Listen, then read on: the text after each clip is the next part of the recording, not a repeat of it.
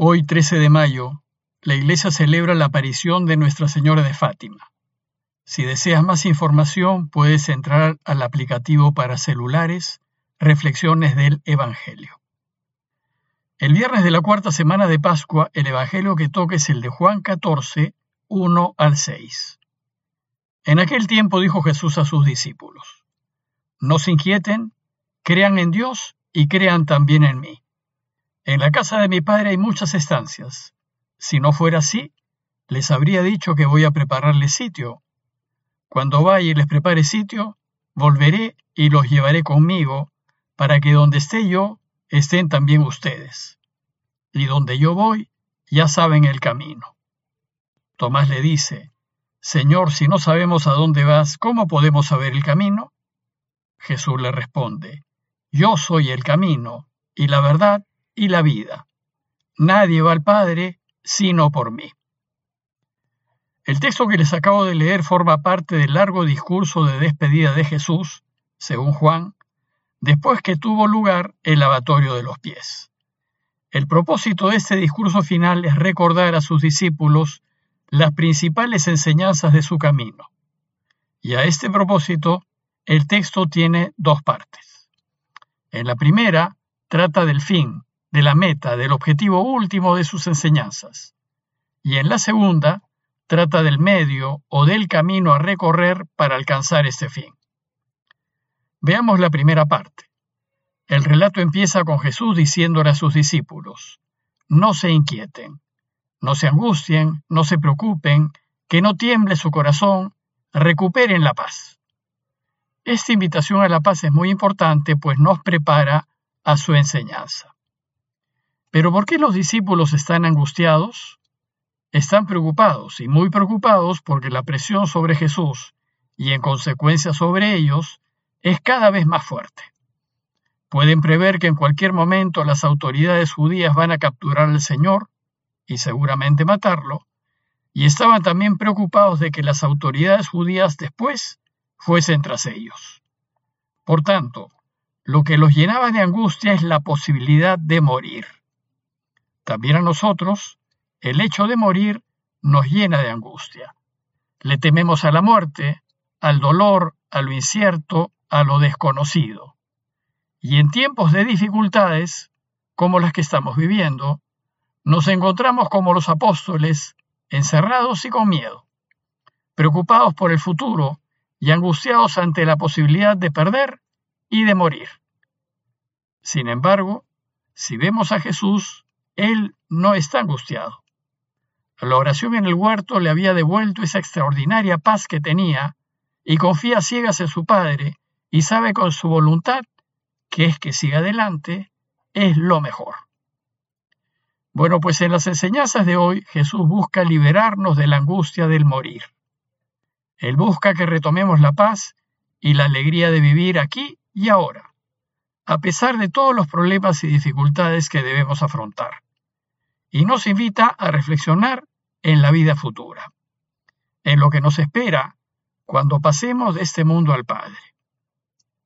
Y lo primero que nos ayuda a deshacernos de las angustias y retomar la paz es creer en Dios, poner toda nuestra confianza en Él, seguros de que nunca nos defraudará.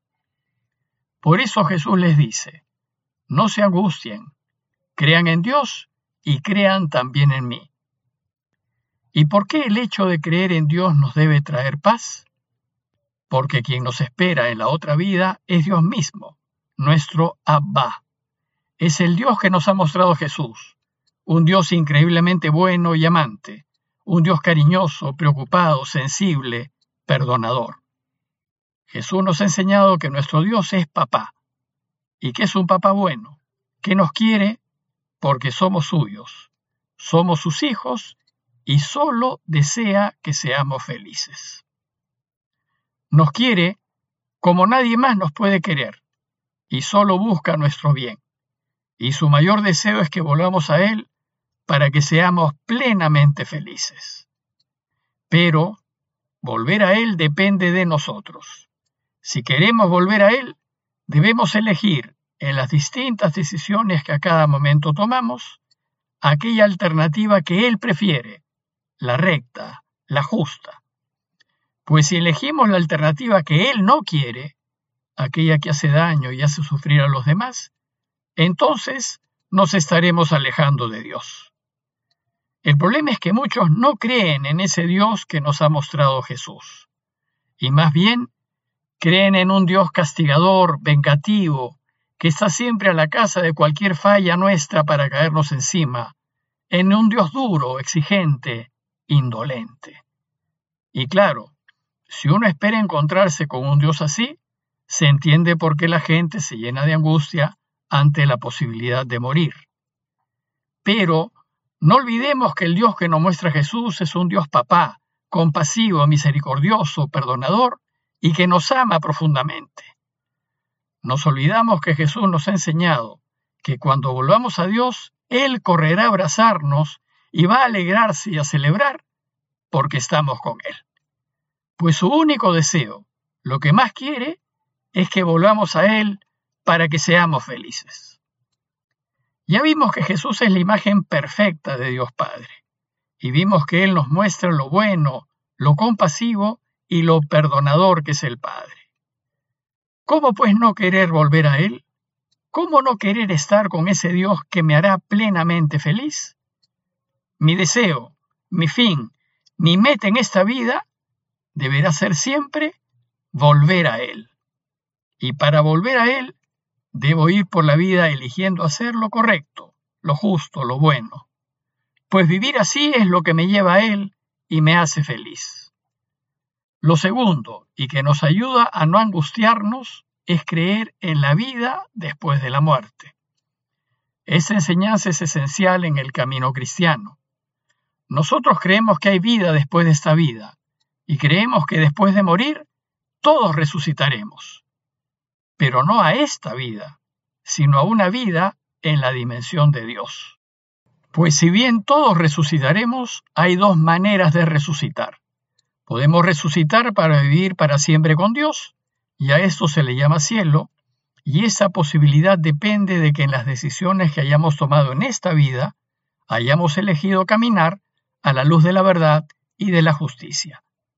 Desgraciadamente hay algunos que no eligen en sus vidas presentes caminar a la luz de lo correcto, no eligen ayudar, no eligen servir, solo se eligen a sí mismos.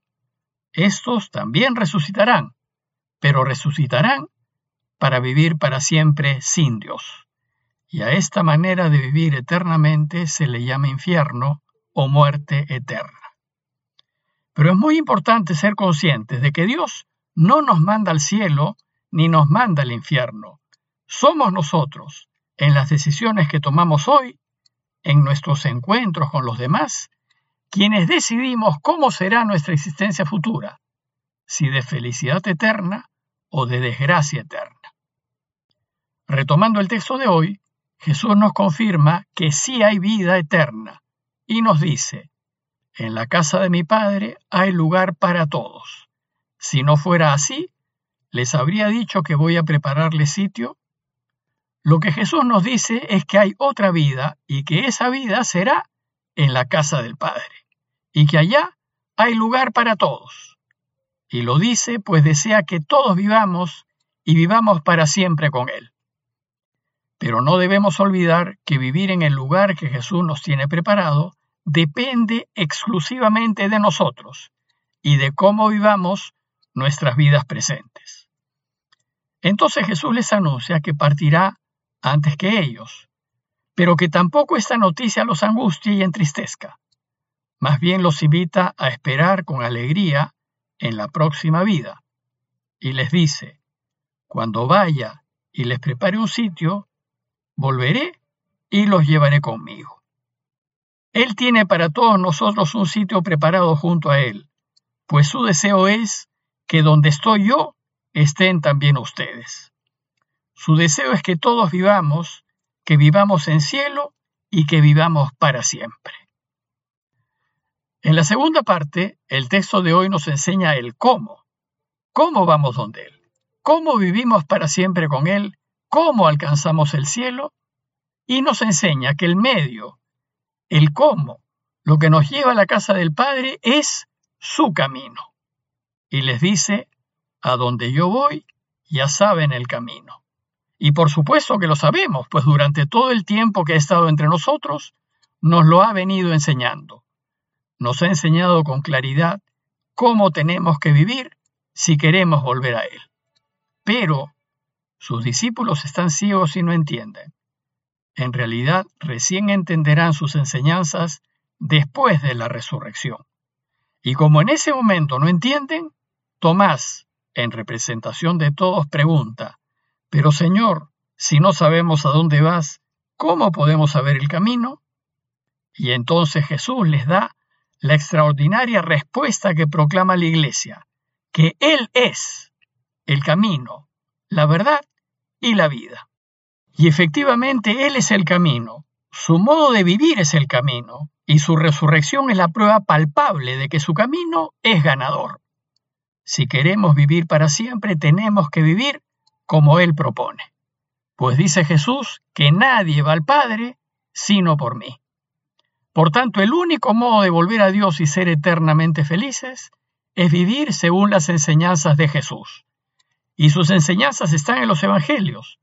Debemos pues reflexionarlos y aprender de ellos, seguir su ejemplo y vivir la vida como Él quiere, llevando a la práctica sus enseñanzas, ayudando, sirviendo, preocupándonos por los demás, defendiendo la vida y siempre a la luz de la verdad y de la justicia.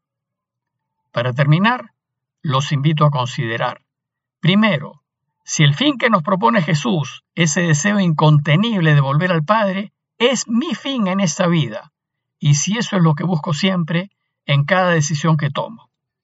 Y segundo, considerar si estoy viviendo como lo propone Jesús, si vivo mi vida diaria a la luz de Dios, si soy una persona atenta a las necesidades de los demás, si busco siempre y en todo momento estar al lado de la verdad, y si busco proceder con justicia y defender siempre la vida y una vida digna. Si vivo así, la posibilidad de morir, en vez de llenarme de angustia, me llenará de paz, de una profunda paz, y además viviré esta vida feliz. Pidámosle pues a Dios su ayuda para conocer más a Jesús y su camino, para que sea capaz de elegir siempre toda alternativa que me acerque a Él. Parroquia de Fátima, Miraflores, Lima.